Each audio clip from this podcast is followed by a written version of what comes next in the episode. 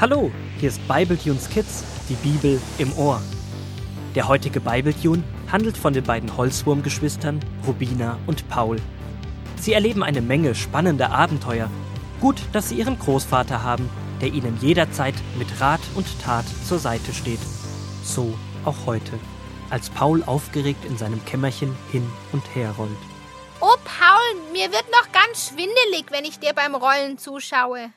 Ich bin so aufgeregt, Rubina. Morgen ist endlich der große Tag. Ich darf meine Haselnuss-Zerkleinerungsmaschine auf dem Experimentierwettbewerb präsentieren. Ja, das kann ich verstehen, aber vielleicht kannst du trotzdem mal etwas ruhiger sein. Du machst dich noch ganz schmutzig auf dem Boden. Schließlich liegen hier noch immer winzige Teile aus der Maschine und jede Menge Holzwolle. Gut, du hast recht. Ich bin so glücklich, dass ich die Maschine doch noch zum Laufen gebracht habe. Weißt du noch, als ich fast aufgeben wollte?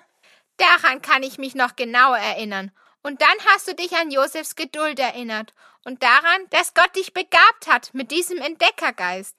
Entdeckergeist? Das klingt ja fast etwas unheimlich. Ich bin doch kein Gespenst.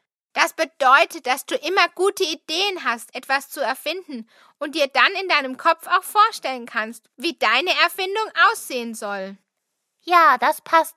Ich bin so gespannt, ob ich einen Preis dafür gewinnen werde.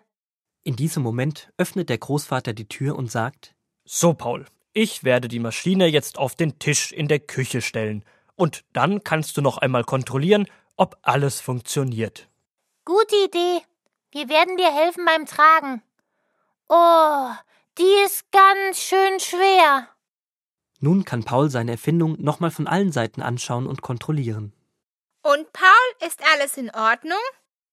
Die Maschine scheint in Ordnung, aber der Hebel, um die Maschine anzuschalten, ist aus der Hebelöffnung gefallen. Wir müssen ihn unbedingt suchen. Ich helfe dir natürlich und suche den Boden hier in der Küche und im Flur zu unserem Kämmerchen ab. Ich schaue in unserem Kämmerchen. Jetzt beginnt die Suche nach diesem kleinen Hebel, der die Maschine anschalten kann. Die beiden suchen und suchen, die Zeit vergeht, draußen wird es schon dunkel, aber das wichtige Maschinenteil ist immer noch nicht gefunden. Sogar Mama, Papa und der Großvater haben sich der Suche angeschlossen, aber sie bleibt erfolglos. Paul setzt sich unter die Lampe von Großvater und beginnt zu schluchzen. Jetzt war die ganze Arbeit umsonst. Ohne den Hebel kann ich die Maschine nicht anschalten und sie wird nicht funktionieren. Kannst du nicht einen Ersatzhebel herstellen?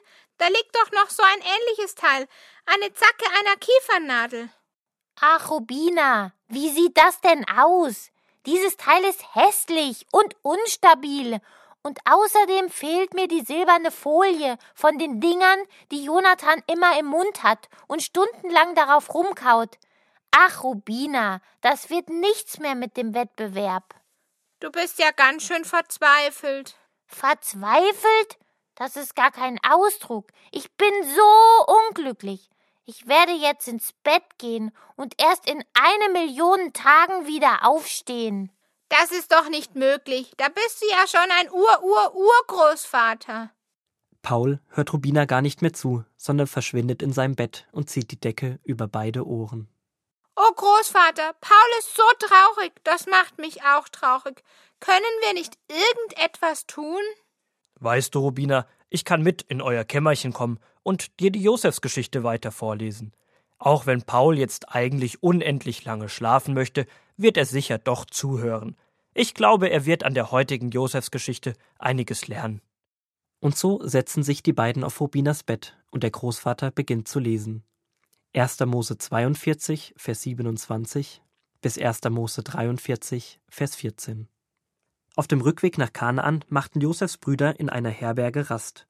Einer von ihnen öffnete seinen Getreidesack, um seinem Esel Futter zu geben. Da sah er oben in dem Sack das Geld liegen, mit dem er das Getreide bezahlt hatte. Er rief seine Brüder und zeigte es ihnen, und sie erschraken sehr. Was hatte das zu bedeuten? Auch die anderen Brüder hatten das Geld, das sie Josef gegeben hatten, wieder in ihren Säcken. Als sie wieder bei ihrem Vater in Kanaan waren, erzählten sie ihm, was sie in Ägypten erlebt hatten, und dass Simeon dort im Gefängnis bleiben müsse, bis sie wiederkämen und Benjamin mitbrächten. Jakob sagte zu ihnen: Ihr nehmt mir noch alle meine Kinder weg. Josef ist nicht mehr da, und Simeon ist nicht mehr da, Und Benjamin wollt ihr mir auch noch wegnehmen? Nein, ich lasse ihn nicht mit euch nach Ägypten ziehen. Wenn ihm etwas passieren würde auf dem Weg. Ich müsste vor Kummer sterben.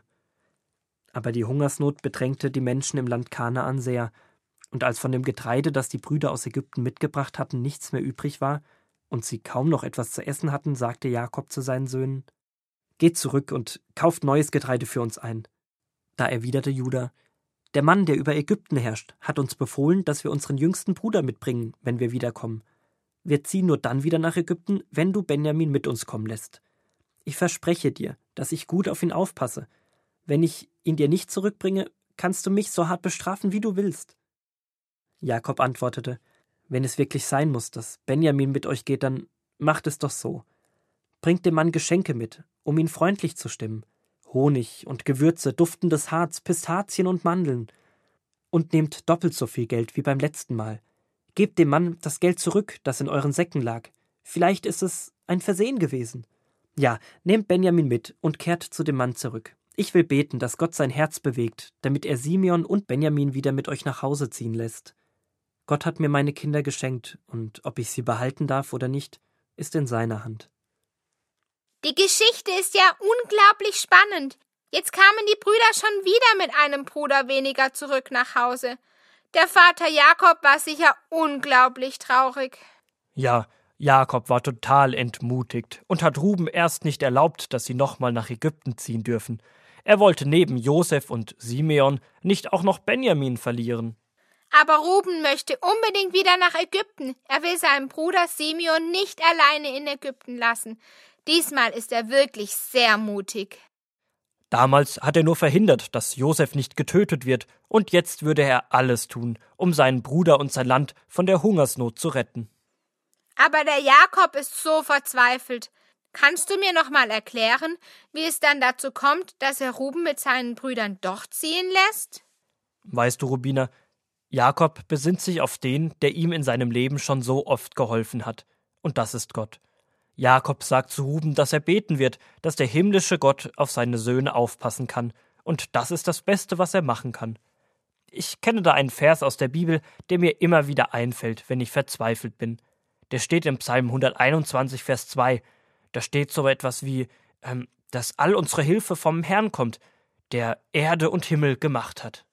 Großvater, es ist wirklich gut, dass wir alle unsere kleinen und großen Sorgen Gott sagen dürfen so wie wir auch dir unsere Wut und Traurigkeit sagen.